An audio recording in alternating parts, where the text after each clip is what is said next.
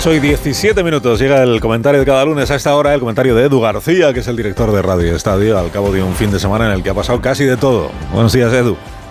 Alsina, ¿qué tal? Buenos días. Bueno, se queda atrás un fin de pero sin fútbol de primera que nos medio obligó a testar otros campos de entretenimiento. La opulencia y la ostentación marcaron el espectáculo que montó Piqué en el Camp Nou. Reunió a 92.000 chavales con sus progenitores rodeados de su música, sus iconos y sus consumos sociales. La cosa deportiva era el aderezo. El fútbol 7 que encumbran no tiene ni peso ni calidad, pero el envoltorio sirve para llenarte el ojo y el campo más grande de España. Mucho mérito, pero cuidado.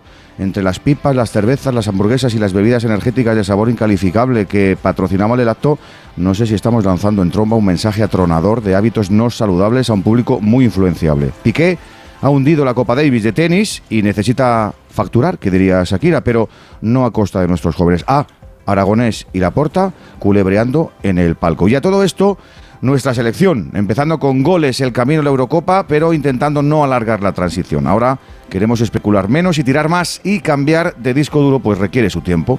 Los elegidos han calmado muchas voces críticas y así, sin ruido de fondo, puede haber calma para trabajar. Mañana a pescar en Escocia. De todas formas, la controversia más ruidosa nos llegó desde Portugal con la carrera de MotoGP. Nuevo formato para revitalizar las dos ruedas, pero a costa de meterle más presión al piloto. Menos preparación, más competición. Márquez hizo pole, eh, compitió, ayer se descontroló, llevándose por delante a un par de compañeros. Y no es la primera vez que actúa de kamikaze. Por eso tenía más marcas en su cuello que en su brazo. Lo raro es que tiene 30 años y 8 mundiales. A estas alturas hay que venir ya con el ímpetu domao o dejárselo al Caraz, que está en edad, como vimos anoche en Miami, por favor.